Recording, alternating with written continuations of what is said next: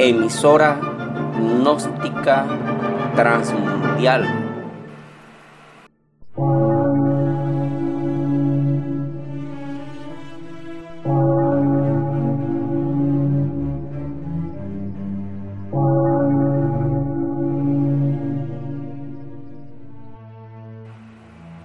por una nueva civilización y una nueva cultura sobre la faz de la tierra.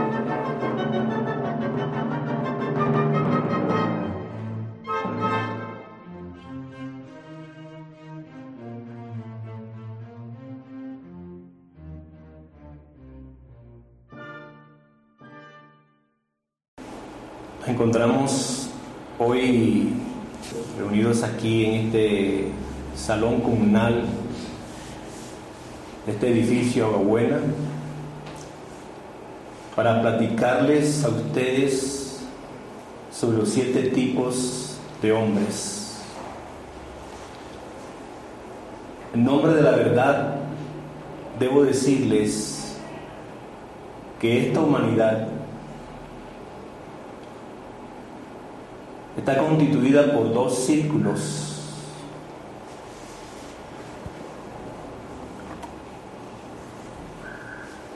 Existe el círculo consciente de la humanidad solar, que se conoce en los libros de la Biblia como el reino de Dios, que se conoce en el Popol Vuh como el corazón del cielo. Y cada libro sagrado, ya sea este el Ramayana, el Corán, lo nombra con un término que corresponde precisamente al círculo consciente de la humanidad solar. Y existe el círculo inconsciente de la humanidad lunar, que está constituida por los hombres, uno, que es el instintivo, dos, el emocional y tres, el intelectual. Esa humanidad que ustedes ven y que de la cual hacemos nosotros parte, pues está formada por esos dos círculos. El círculo inconsciente de la humanidad lunar no puede percibir de ninguna manera a ese círculo consciente que también vive entre nosotros. No lo percibe por la sencilla razón, pues, de que la conciencia del hombre uno, dos y tres duerme profundamente. Para nosotros, escaparnos del círculo inconsciente de la humanidad lunar y hacer parte del otro círculo consciente, primero que todo tenemos que tener inquietudes espirituales.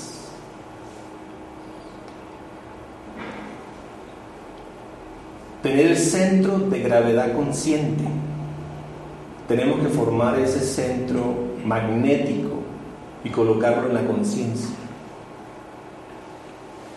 Como ustedes pueden ver, la humanidad lunar tiene el, centro de gravedad en las cosas que no tienen importancia, pero que este círculo sí le da importancia. En las cosas banales de la existencia. La última nota periodística, por ejemplo. ¿Cómo está el dólar hoy?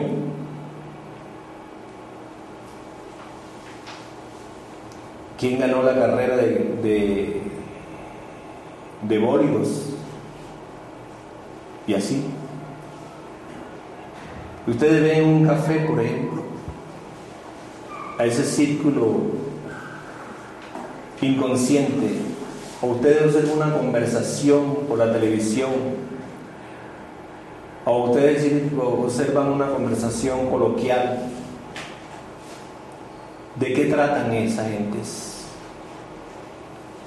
Cosas superficiales. ¿Por qué? Porque tienen el centro magnético colocado en la personalidad. Nosotros tenemos que entender que la personalidad es todo lo que hemos adquirido en la vida.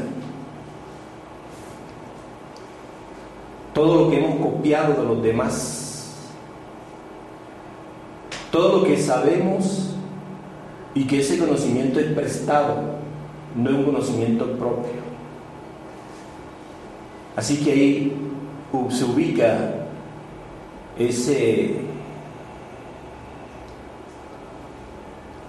centro magnético en la personalidad. Pero cuando un hombre comienza a hacer lo que nadie hace,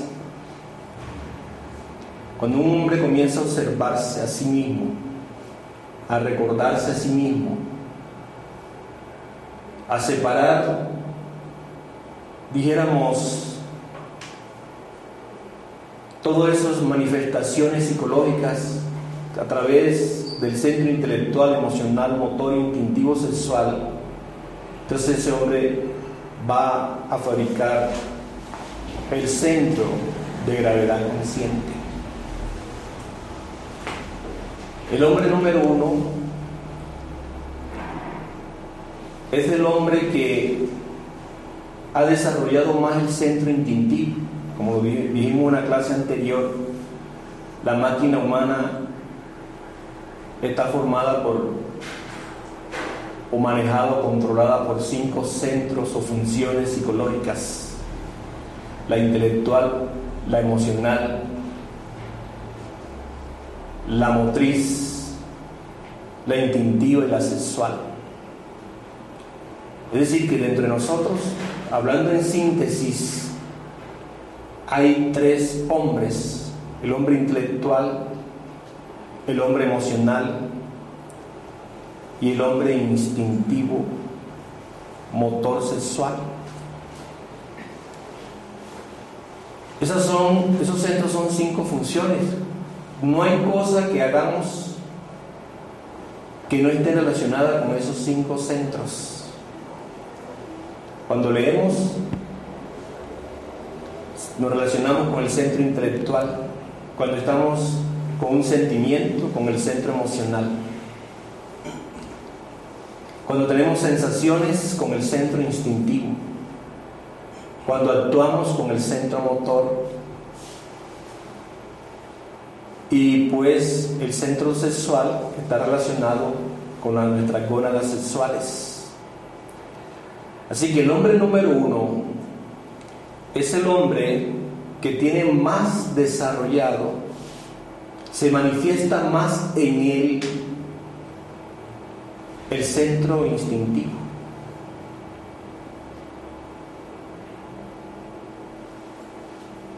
Ese centro instintivo se origina todas nuestras sensaciones.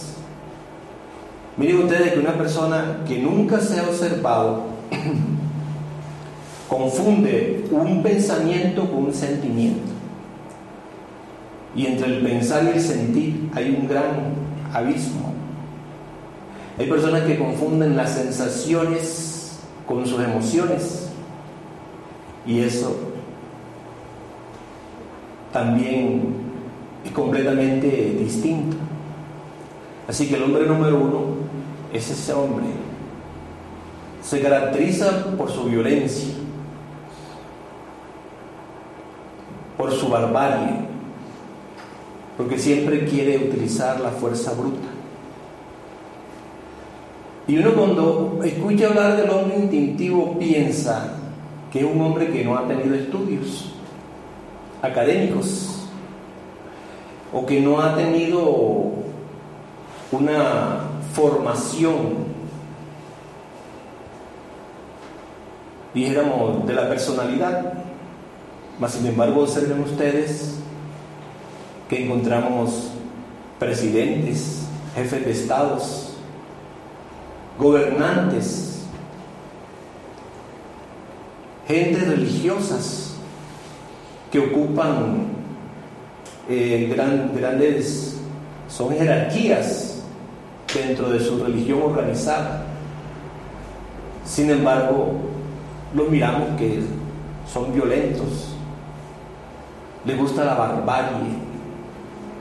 Si son jefes de estados, les gusta la invadir a otras naciones, les gusta el bombardeo, etcétera, etcétera. Ese es el hombre número uno. El hombre número dos es el hombre que ha desarrollado el centro emocional más que los otros centros. Es decir, estamos hablando de un hombre que tiene todos sus cinco centros, pero que ha desarrollado de esos cinco centros uno más que los cuatro. En este caso, el hombre emocional ha desarrollado más el centro emocional. Se caracteriza por sus emociones negativas. Le gusta la ira, o sea, las emociones de ira, las emociones de rencor, de resentimientos, de lujurias, de envidias. Tiene ese centro de gravedad allí. La diatriba, la calumnia, el chisme. Es el hombre ese que vive metido siempre dentro de sus emociones negativas. Bien sabemos que las emociones negativas son peores que los virus y las bacterias. Contaminan más. Un hombre con una emoción negativa de odio en un discurso puede contaminar a una nación. Eso lo vemos en un, cualquier gobernante lleno de emociones negativas. Lo vemos, por ejemplo, cuando ciertos jefes de estados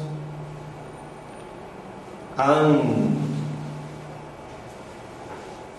visto que las naciones que invaden se defienden, como es obvio.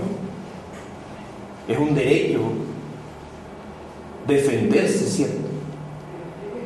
Y a esos que se defienden, esos jefes de Estado, en sus discursos le llaman terroristas.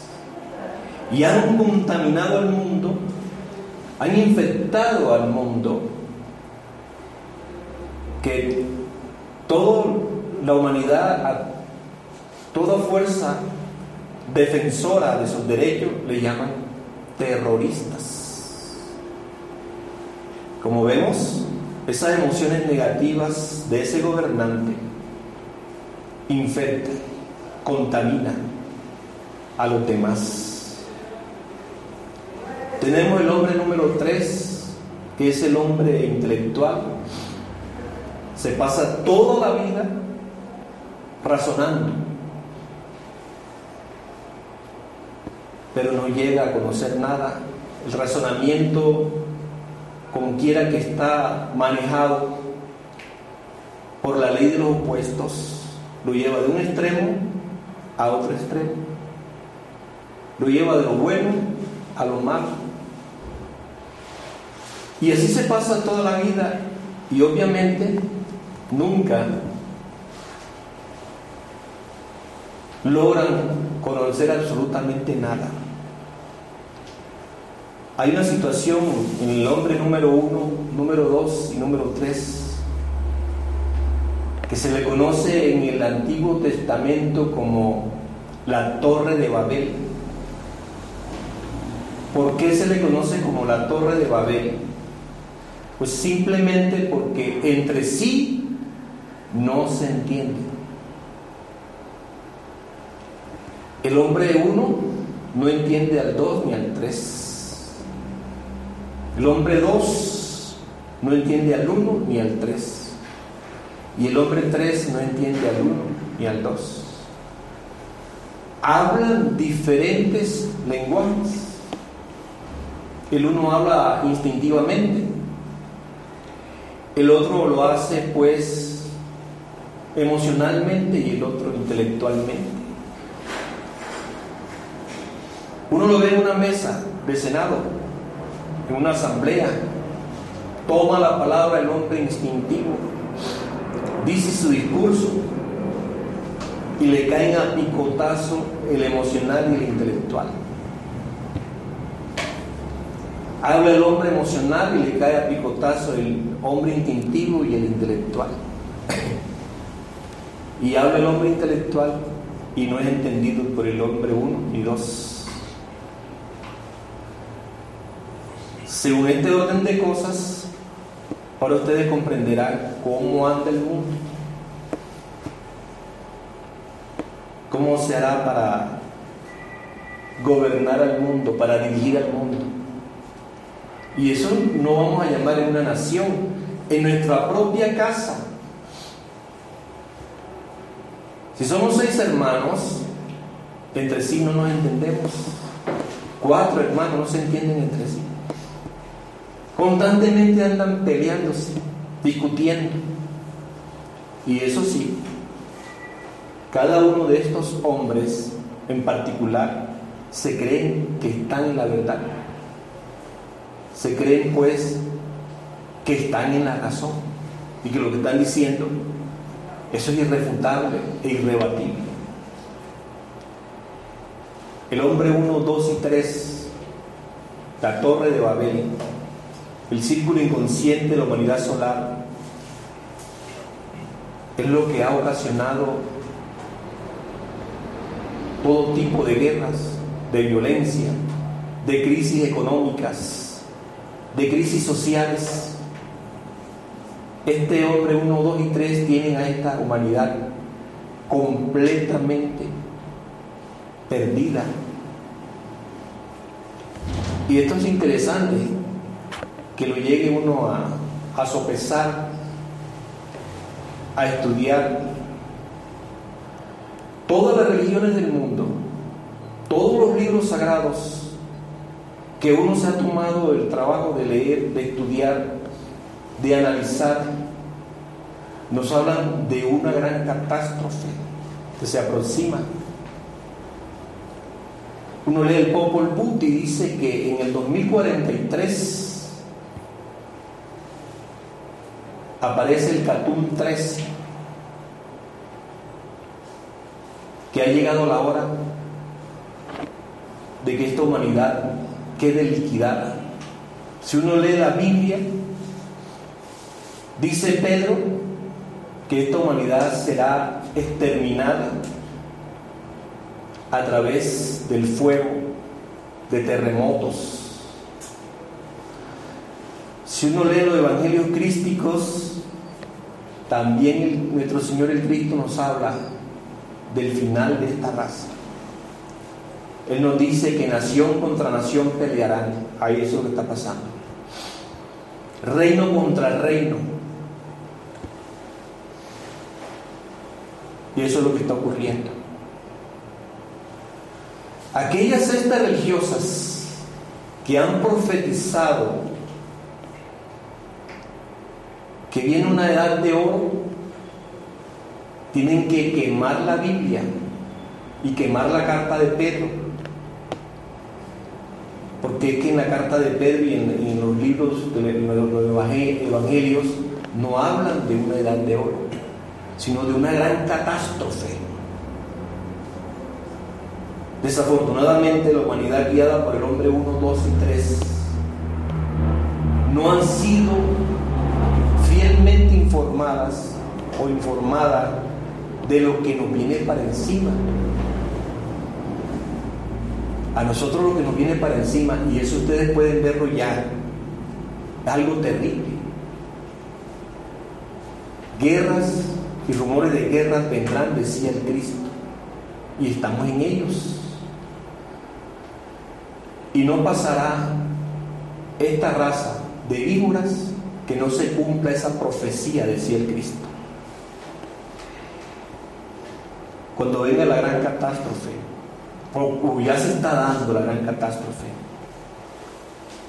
esta humanidad va a ser estirpada, erradicada, pero tenemos que comprender cuál es la humanidad que va a ser erradicada. La humanidad que va a ser erradicada es el hombre 1, 2 y 3. Esto que han ocasionado los problemas a la humanidad.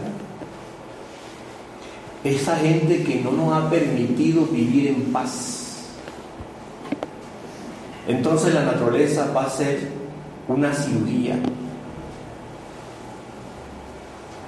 Va a extirpar ese tumor canceroso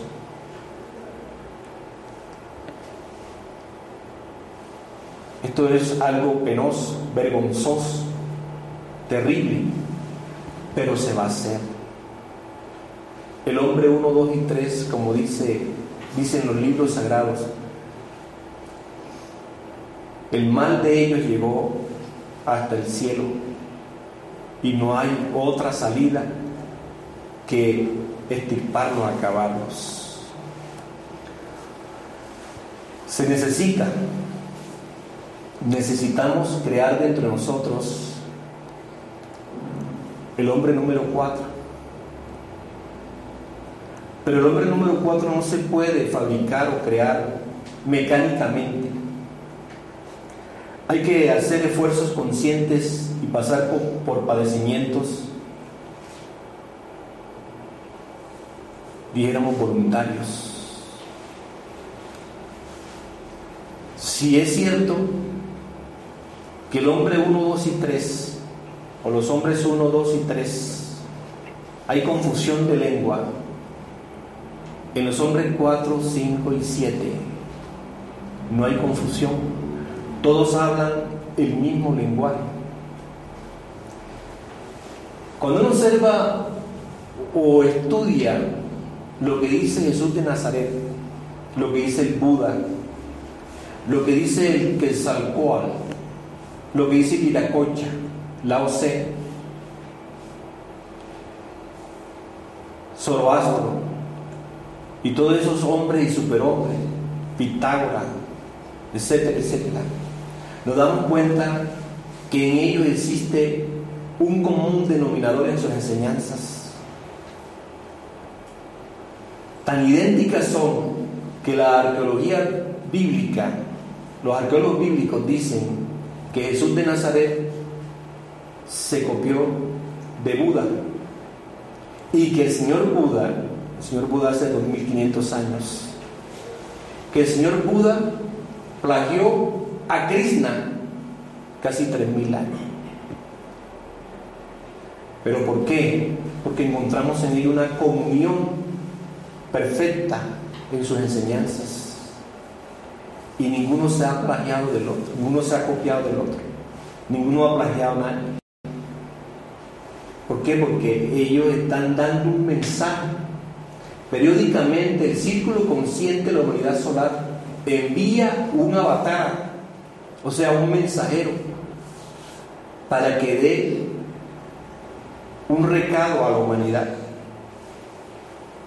Estudiense ustedes a Quetzalcóatl en los códices de Borgia, por ejemplo. O estudiense ustedes la Biblia o el Ramayana o esta épica eh, de Oriente más barata y se van, dando, se van a dar cuenta que todos ellos, todos esos mensajeros nos vienen a entregar el mensaje de la salvación. Pero después de cierto tiempo, eh, los seguidores o los seguidores de los seguidores han desvirtuado el mensaje y han organizado unas religiones para explotar a la pobre humanidad. O sea, que cuando una religión lo explota a uno, sentimentalmente, económicamente, socialmente, ya están virtuando el mensaje. Por eso es que mucha gente cuando han ido a visitar, dijéramos el Vaticano, se han defraudado, han quedado defraudados al ver tantos lujos. Ellos mismos, por ahí vi a un deportista, a un futbolista, que decía, es que eso riñe con lo que enseñó el jefe de esa religión. ¿Cierto? Pero lo que tenemos que entender es una cosa, que eso ya desvirtuaron el mensaje. El círculo consciente de la humanidad solar cuando mandó a Jesús de Nazaret nos entregó el mensaje de la salvación. Transcurrieron únicamente 600 años y ya el mensaje de salvación estaba distorsionado, que le tocó mandar al Señor Mahoma para rectificar eso. El mensaje de Jesús está desvirtuado. Y no pasaron 50 o 100 años que se fue Mahoma y ya el Corán está completamente convertido en puro cuestiones de, de adulterio, adulterado completamente. Una corte de retazo ahí. Así que quienes critican, quienes piensan, quienes creen que el uno plagió al otro están plenamente equivocados. Lo que pasa es que en ese círculo hablan el mismo lenguaje y vienen a entregar el mismo mensaje. Por ahí hay un yoga, un bati yoga. La bati yoga, ustedes saben que existen cinco clases de yoga, ¿cierto? La raja yoga, la hatha yoga, la bati yoga, la Nana Yoga y el Karma Yoga. Un estudioso del Bhakti Yoga, Ramakrishna, que vivió por allá por los años 1780, le hizo un estudio muy interesante que deberíamos tenerlo muy en cuenta. Este hombre estudió la, religión de Jesús el cristianismo, el budismo, el sintoísmo, el zoroastrismo y las religiones de acá de América. Y después de 30 años de, de estudiar todas esas religiones, llegó a una conclusión. Todas las religiones tienen los mismos principios, lo que varía son las formas. El cristianismo dice lo mismo que dice el budismo. Y estos dicen lo mismo que dice el sintoísmo. Así que preguntaba la macrina, para aquella época, ¿por qué no estamos peleando? Pero lo que Ramakrishna nos dijo, ¿quiénes son los que se pelean? Se pelean los hombres uno, dos y tres. Porque el círculo consciente de la humanidad solar, esos hombres no se pelean. Los que están celosos, miren cómo actúan la cesta religiosa, con celo. Y uno conoce familias donde el uno es evangélico y el otro es cristiano y el otro es testigo de Jehová y no se hablan. Se combaten, se odian. ¿Qué está ocurriendo allí? ¿Dónde está la religión entonces? ¿Acaso religión no es unir el alma con Dios? Y todas las religiones tienen los mismos principios, las mismas enseñanzas para unir el alma con Dios. El hombre número cuatro es el hombre que tiene esos cinco centros equilibrados. No vamos a decir que él pertenece al reino, todavía no pertenece al reino, pero es un candidato para el reino de los cielos. Interesante es ver al hombre número 4, que no es del círculo inconsciente de la humanidad solar, pero tampoco pertenece al círculo consciente de la humanidad lunar. Para uno convertirse en hombre número 4, cualquiera de ustedes, sea instintivo, emocional, intelectual, para convertirse en hombre número 4, tienen que fabricar el centro de gravedad consciente o centro de gravedad permanente. Para, para fabricar el centro de gravedad consciente, para tenerlo, es indispensable eliminar, desintegrar completamente, pues, eso que se conoce en la psicología, la falsa personalidad. Cuando ustedes integren la falsa personalidad, se convertirán en hombre número cuatro. Eso es un trabajo consciente, un trabajo que ustedes van a dirigir. Eso no lo va a dirigir un fulano. Ustedes tienen completa libertad para elegir la fabricación de ese centro de gravedad. Observe que en la gnosis no se dice, debes hacer tal cosa. No se le prohíbe. Usted es que tiene que darse cuenta a través de la observación de sí qué es lo que tiene que hacer, qué es lo que debe hacer. Se le dice, por ejemplo, usted debe eliminar y tiene derecho a eso.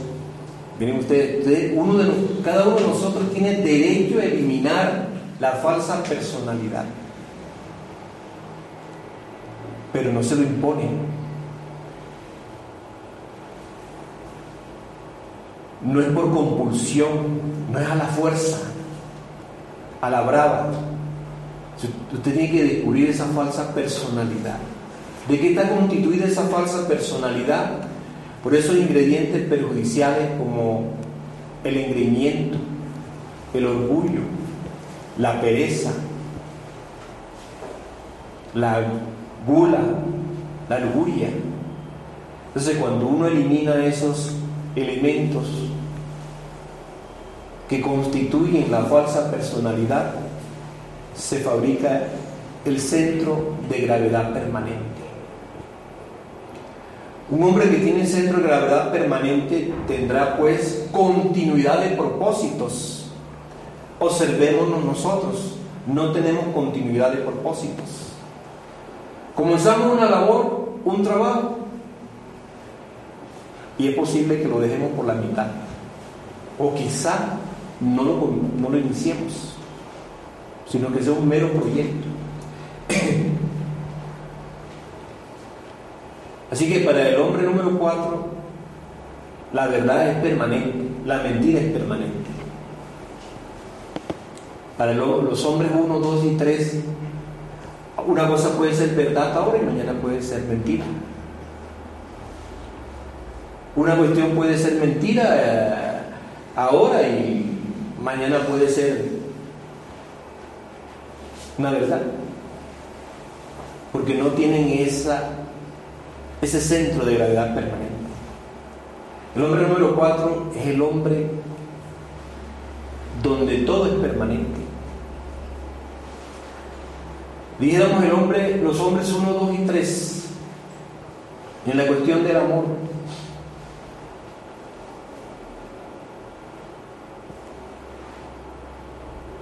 Ya sea el varón o la mujer le juran amor eterno al sexo contrario. Y pasado cierto tiempo, ya no se quieren. Ese es los hombres uno, dos y tres. Hoy quieren construir un edificio Y luego pues no gustan tener ese edificio, lo quieren vender si lo logramos construir. Entonces no tienen esa cuestión permanente, ¿cierto? Y como dice por ahí un programa eh, cómico, así como digo una cosa, digo otra cosa, ¿cierto? Debemos comenzar a fabricar ese centro de gravedad permanente. No es fácil.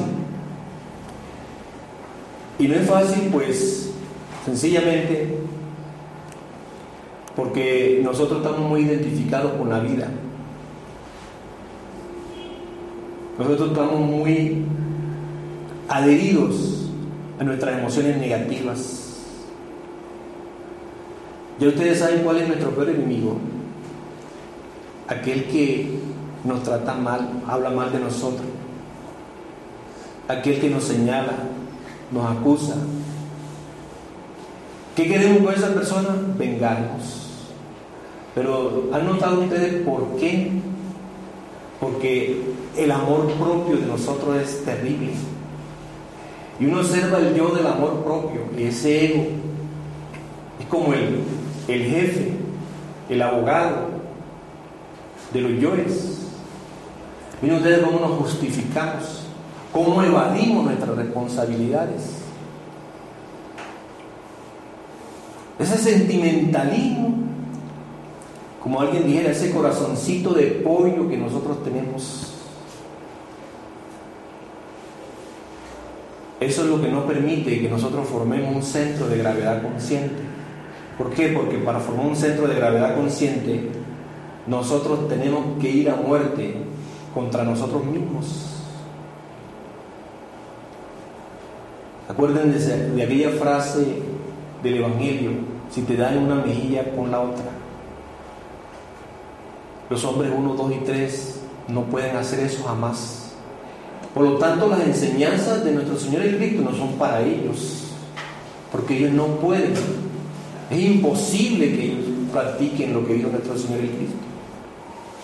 Practiquen, porque una cosa es repetir lo que dicen los evangelios, y uno hace un pastor, un sacerdote, y del púlpito lanzar un discurso de lo que dijo nuestro Señor Cristo.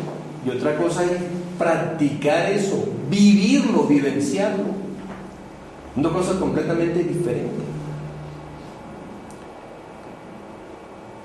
Entonces cuando nosotros estamos llenos de autoestimas, de autoconsideraciones, eso cuando uno dice no me respetaron, no me, no me, no me quieren,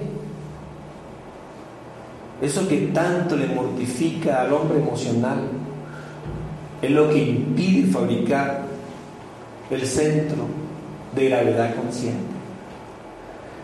Se están dando ustedes cuenta de, de pronto que uno lo que quiere es practicar lo que dice el Evangelio, ¿cierto?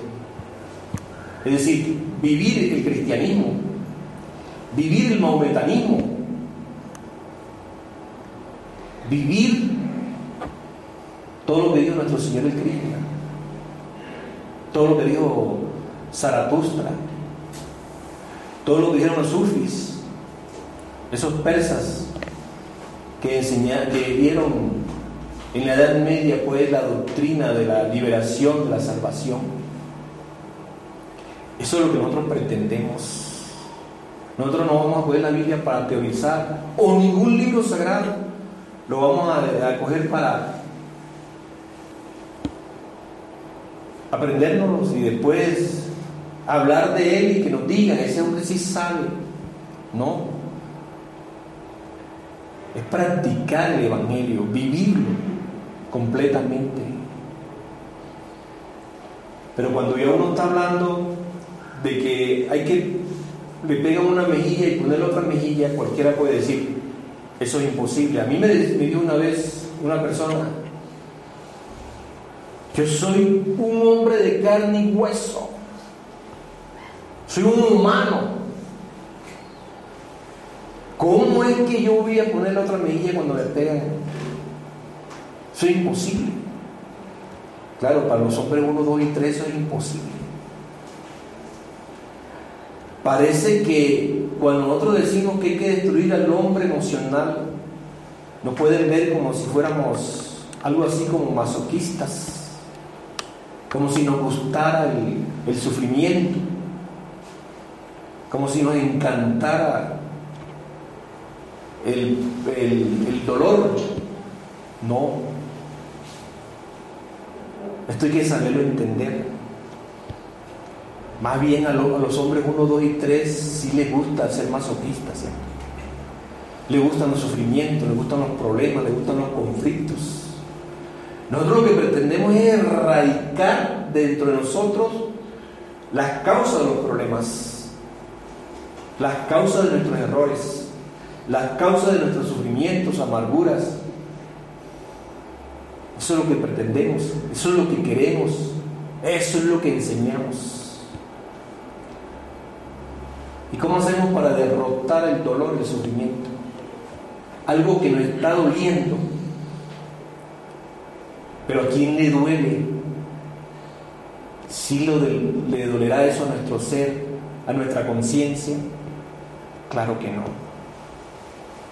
Cuando usted quiere ir a una fiesta y no lo dejan sus papás, o no lo deja su esposa, o no lo deja su esposo, sufren, ¿cierto? Pero ¿quién está sufriendo? El que quería ir a la fiesta. Entonces no era el ser, no es la conciencia. Igualmente pasa con todos nuestros conflictos. Por ejemplo, si no tenemos dinero, sufrimos. Pero ¿quién es el que sufre? Ese que está dentro de nosotros, que quiere tener dinero. Entonces, ahí tenemos la didáctica para acabar con todos nuestros sufrimientos. Desintegrar, eliminar a través de la didáctica gnóstica esos elementos infrahumanos e inhumanos que nos hacen ser cuitados, desgraciados, infelices.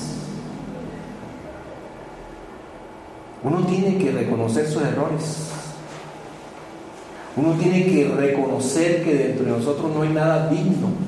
O digo mejor, si tenemos algo digno, ¿cierto? Que es esa porción de conciencia que todavía no hemos perdido. Pero el gran porcentaje de nuestra conciencia está embutido dentro de todos esos yoes que nos hacen sufrir. En nosotros no se expresa el amor, sino la pasión. En nosotros no se expresa la filantropía, sino el egoísmo. Es obvio de que todos esos elementos nos hacen sufrir. Y todo nuestro sufrimiento se fundamentan pues en esa situación de los elementos psicológicos.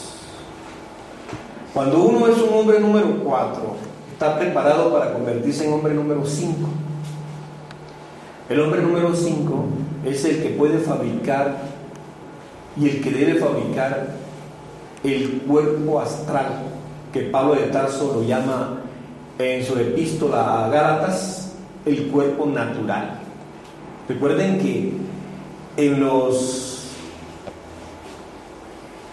en la carta a los Corintios Pablo dice, hay cuerpos terrenales y cuerpos celestiales.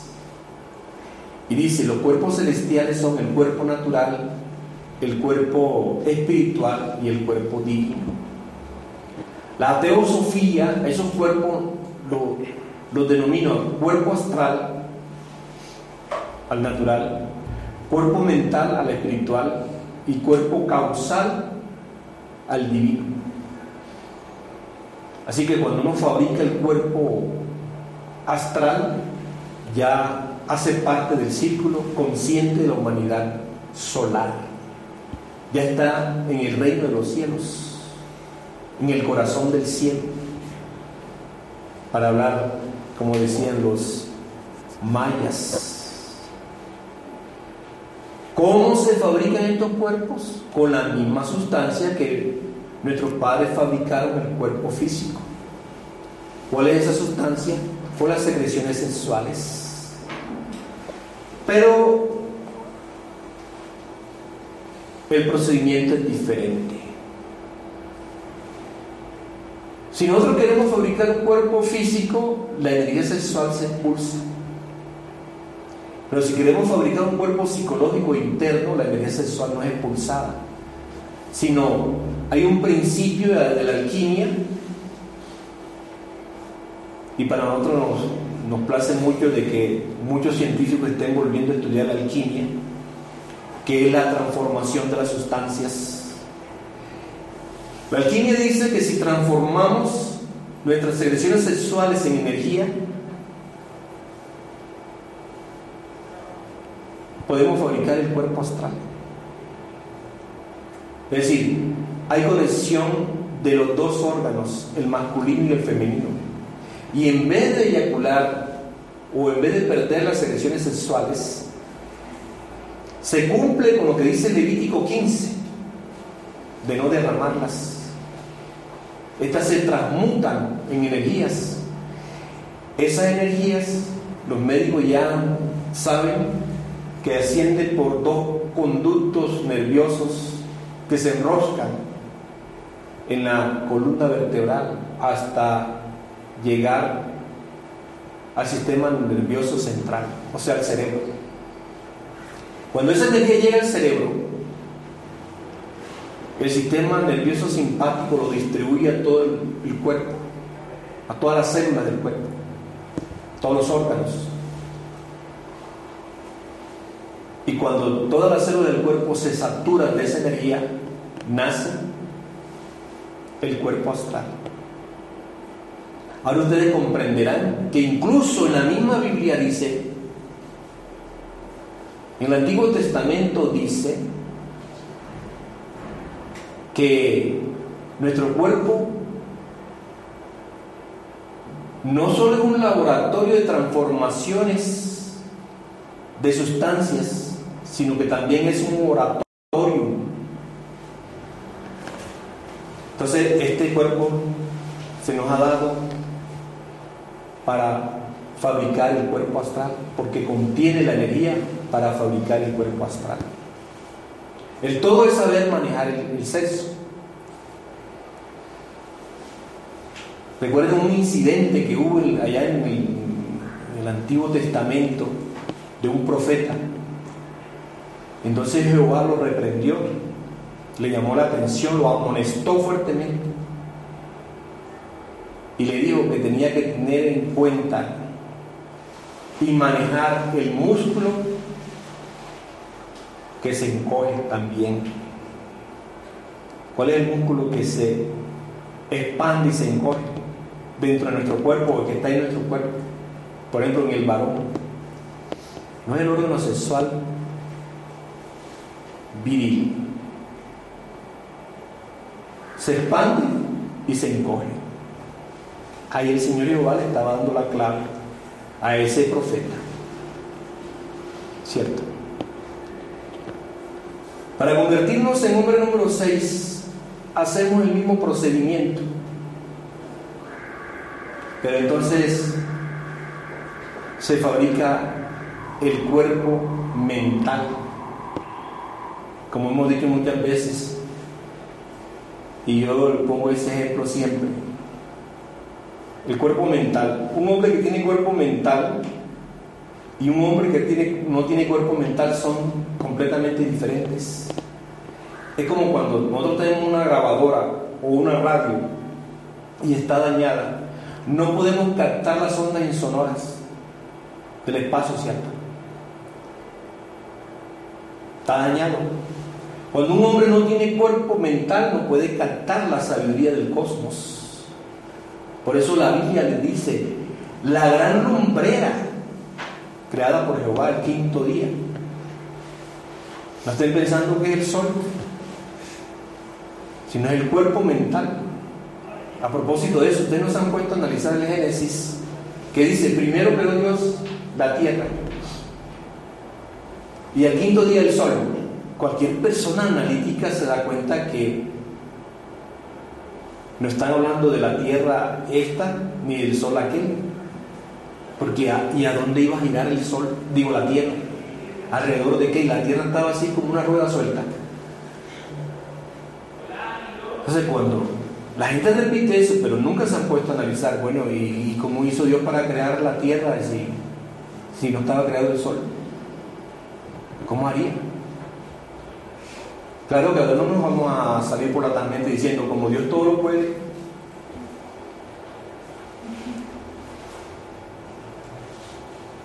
Eso es absurdo, ¿cierto? El hombre número 6 se convierte en hombre número 6 cuando fabrica el cuerpo mental. Y el hombre número 6 se convierte en hombre número 7 cuando fabrica el hombre, cuando fabrica el cuerpo eh, causal o de la voluntad consciente. Entonces, el cuerpo causal es el, último que se fabrica, de abajo hacia arriba. Cuando un, cuando un, sujeto tiene cuerpo causal, se dice que es hombre, en el sentido completo de la palabra. es hombre. Ahora bien, si nosotros no tenemos estos cuerpos, no somos hombres todavía. El hombre número cuatro no es hombre, por lo tanto no pertenece al círculo consciente de la humanidad solar. Pero sí tiene el pie puesto, por decirlo así, en el primer peldaño del reino de los cielos. ¿Por qué? Porque uno para ser hombre número cuatro tiene que ser un hombre consciente, tener despierta la conciencia. No voy a decir que sea un estado de turilla, un estado 100% de conciencia, no. Pero es consciente, o sea, vive en el recuerdo de sí.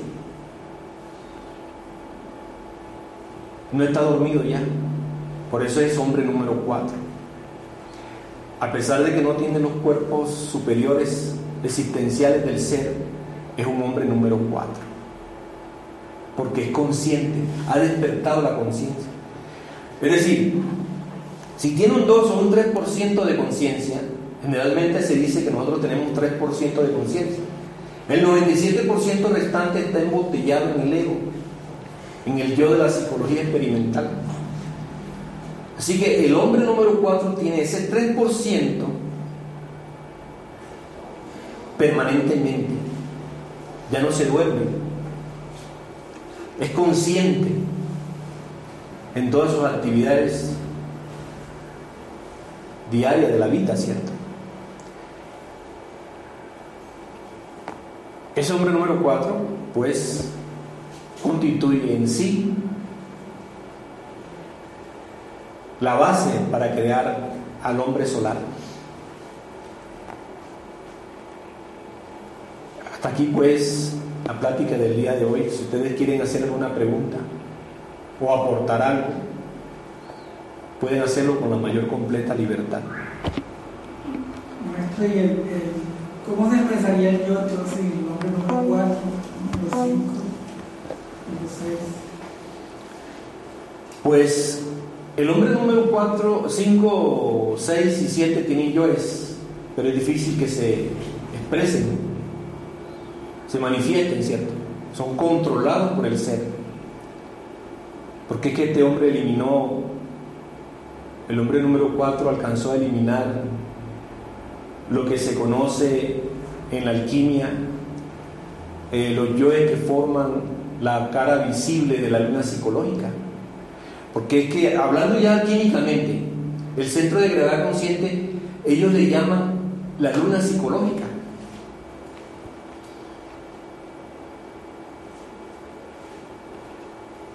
Entonces esa luna psicológica ese es el hombre número 4, que tiene la luna psicológica, ¿cierto?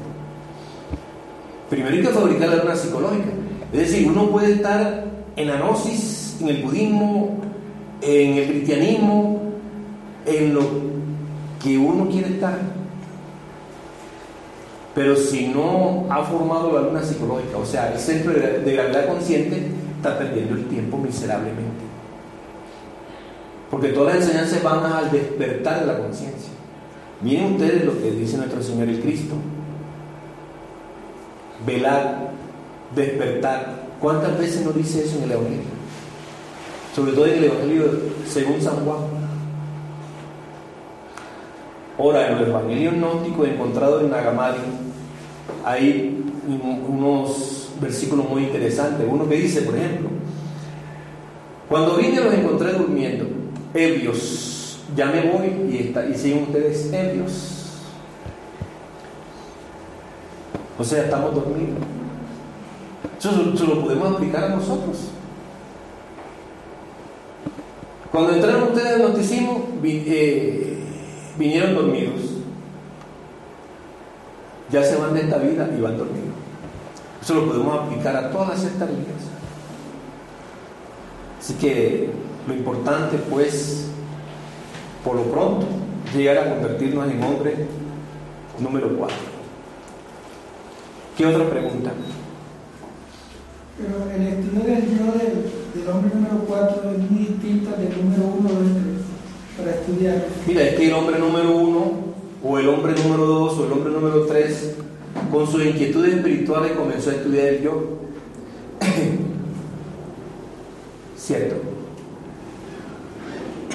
Y se fue abriendo paso con la didáctica de la eliminación del yo hasta fabricar el centro de gravedad consciente.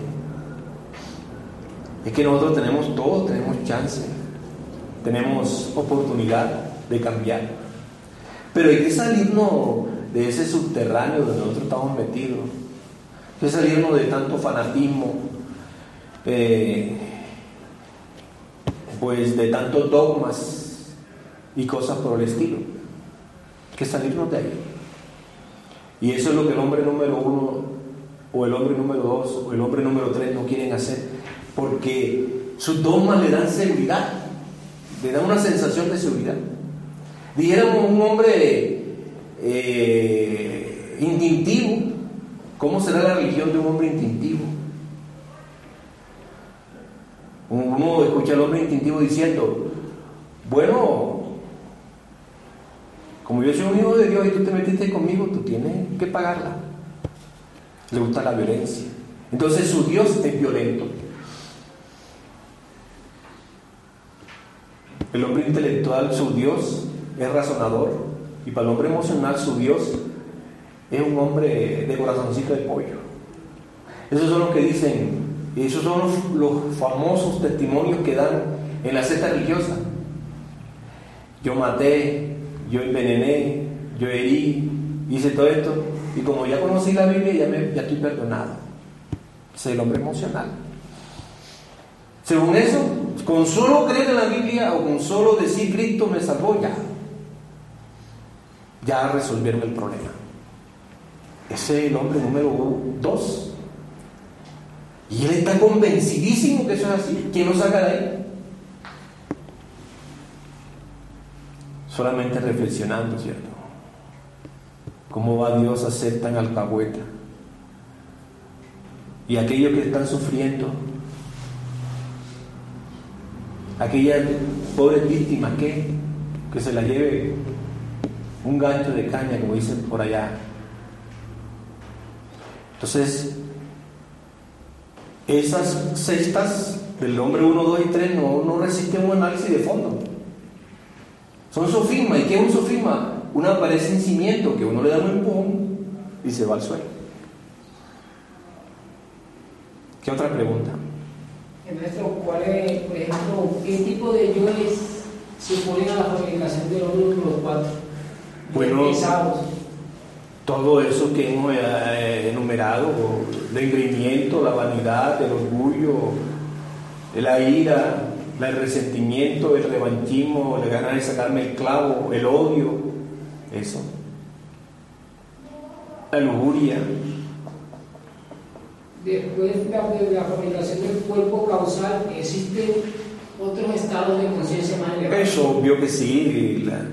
ustedes saben que todos los libros sagrados nos hablan sobre el cielo, ir al, ir al Padre eterno, ¿cierto? Ya es cuando viene el trabajo con el Cristo. El Cristo, pues, lo tiene que encarnar un hombre y no, y no el hombre 1, 2 y 3, como creen ellos. ¿Cierto? Pero ya entonces eso pertenecería a una explicación más a fondo de cómo, después de ser hombre, qué vía nos toca tomar. Y todo es con energía sexual. Y todo es con energía sexual. Recuerden que cuando Jesús de Nazaret tomó al camino del Padre, eh, ya no era, eh, decía, el Hijo del Hombre. ¿Cierto? Todo eso hay que analizarlo. Eso no está escrito así a la topa tolondra. Dime, para, para también formar el cuarto, el cuarto cuerpo, ¿también se necesita energía sexual? Pues la energía sexual es la energía creadora. No hay algo que esté creado que no tenga padre y madre. El problema ha sido es que en la edad anterior a esta, el sexo, la ciencia la manejaron los, dijéramos, los infrasexuales. Los infrasexuales fueron escondiendo la suprasexualidad. Yo le decía acá un día, eh, recuerdo que le decía, hace mil o mil quinientos años existían hombres suprasexuales. Pero cuando las religiones, o cuando los infrasexuales se apoderaron de las religiones, se empezó a, a dar el infrasexualismo. Y hay dos tipos de infrasexualismo. Uno, los célibes, monjas, monjes, sacerdotes de ciertas cestas. Y ahí hacen parte los homosexuales, las lesbianas y toda esa cantidad de sensopatías que existen. Y dos, aquellos que abusan del sexo. ¿Cierto? Esas son las dos corrientes infrasexuales. Entonces, cuando esas dos corrientes infrasexuales fueron tomadas por los jefes de las grandes religiones, ellos empezaron a enseñar el infrasexualismo. Y la gente se fue olvidando del suprasexualismo. Hoy la gente no se acuerda de eso. ¿Cierto? Sin embargo, uno se dice, pero fíjense, la gente quiere eh, tener una relación sexual prolongada. No pueden, tienen eyaculación precoz, tienen algún problema mental, eh, erótico mental. Eh, y tratan de buscar la medicina a eso, pero la medicina está, es la suprasexualidad. Claro que cuando se le da a conocer la fórmula de suprasexualidad, la gente se escandaliza. ¿Cómo es posible que, que la fuerza sexual, que es para el placer, que para esto? Pero eso no está escrito en la Biblia. Bueno, muchas gracias por la atención prestada, la cortesía que tuvieron de venir hasta acá. Los invito para mañana a otra clase. Todo por hoy.